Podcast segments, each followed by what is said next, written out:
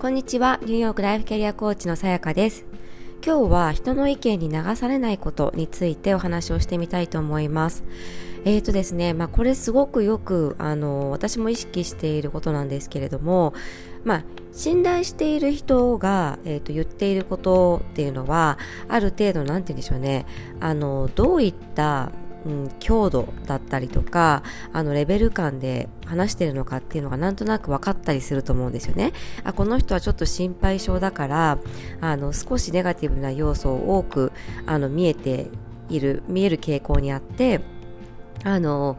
この人が言っていることは、まあ、あの7割ぐらいの感じで私も心配すればいいのかなとか、まあ、そういった加減が分かっているといいと思うんですけれども本当に人ってあの人からの意見から受ける影響って大きいと思うんですね。良くも悪くも。で今回その娘のあのハイスクールのあのリサーチをしていた時にですね。で、まあ、あるお母さんから、えーと話をまず聞いた時にえーと、彼女は、えー、別のお母さんから、えーと、きあの聞いてますと。でその別のお母さんっていうのは、えーと、2年前かな？に、えーと、上のお兄ちゃんがいるので、えー、このプロセスを1回経験してますと。でかつその方は、えーと、ちょっとジャーナリスト的なあの仕事をしているので割と情報通ですと。なので彼女からこう得た情報を割とそのまま素直にまるっと受け止めてあのそれをもとに結構学校を見ているようあの感じだったんですね。でまあそれはそれでもしかしたら彼女にとってその人っていうのは感覚的にも信頼ができる人かもしれないからあのそれでいいんだと思うんですけれども私にもいやこれここの学校ってこうなんだってみたいな形でまあ、教えてくれたわけですよね。例えばこの学校は結構いじめが多いらしいとか、あの、ものすごく宿題が大変らしいとか、まあそういったことをすごく、あの、まあ教えてくれ、くださったんですよね。で、まあそれはそれですごくありがたいことなんですけれども、まあここでやっぱりこう気をつける必要があるのは、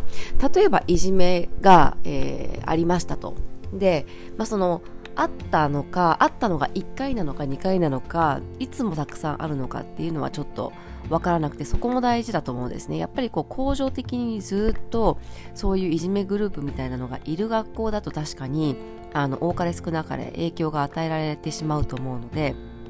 そこはまああの気をつける必要があるかなと思うんですけれどもでもそれって本当にその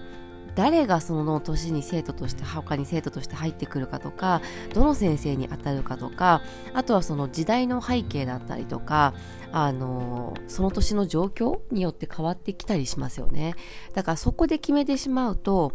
あのもしかしたら本当はすごく合う学校なんだけれどもそれをこう排除してしまうかもしれないと思うんですよ。なので私はできるだけすごく俯瞰的にいろいろ見るようにはしていて、まあ、それそれは頭に留めつつもあのまあ、私がその、まあ、以前ちょっと話したと思うんですけれども、その Facebook グループですね、もう9000な1万人ぐらい入っている、あの、Facebook グループを見ていても、本当にまあ、こう、人によっていろいろ意見が違うっていうのはよくわかるんですね。で皆さん知らない人たちでかつ人種もバラバラだったりするしあの住んでいるエリアも違ったりするので本当にこうあ見ている視点ってみんな違うんだなっていうことがよくわかるからうちはあくまでも娘にとってどうかっていうあの視点であの見ないといけないなっていうのは常に常にこうあの自分として軸にあの置いていてあまりこう外の情報に振り回されないっていうことはすごく意識していたので、まあ、とてもそれそのスタンスでいるとたくさん情報がある中にいてもあの、ブレたり心配になったりしないですし、あとは、あの、本当に有益な、あの、一つの、あの、例としてのサンプルっていうことで、の情報っていうことで、あの、情報を得ることができるので、それはすごく大切だなと思いました。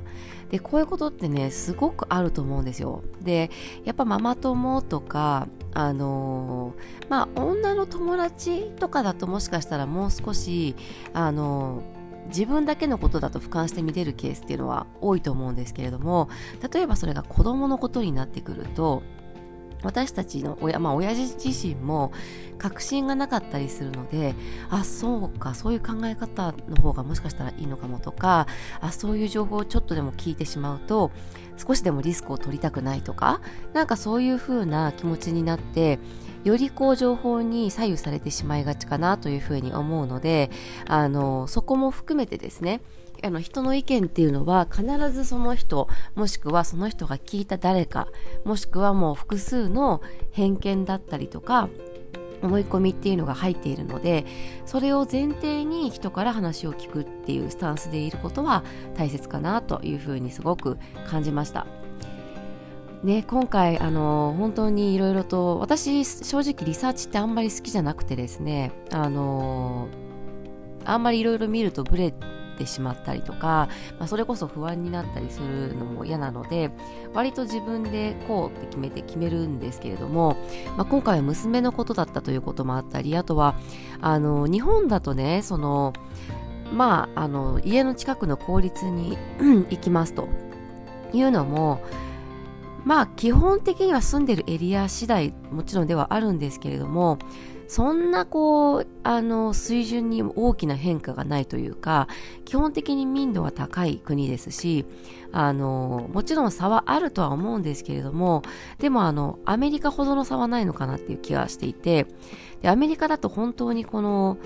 まず、まずもってその人種のバランスもものすっごいエリアによって変わってきたりするんですよね。で、なので、なんだろう、のほほんとしてたらいけないっていう感じなんですよ。私結構のほほんとしちゃって日本にいる時はまあこの辺だったら別にどこに行っても効率だったら大丈夫でしょうみたいな感じでもう運を天に任せるみたいな流れはもう任せましょうみたいなタイプなんですけれどもニューヨークにいるとちょっとそうもいかないなという感じがあってですね、まあ、ニューヨークも郊外に行くとあの必ずここの学校には行けますよっていう学校があったりしてでそれもあの住居エリアによってはすごく良かったりもするのでそこはいいねと思うんですね。でマンハッタンの場合だとというかニューヨークシティの場合だとあのまあえっと60分70 70分以内だったか90分以内だったかちょっと忘れたんですけれども、まあ、ある程度通える範囲内の学校で、えっと候補に入ってないところに候補に入れたところに全部入れらあの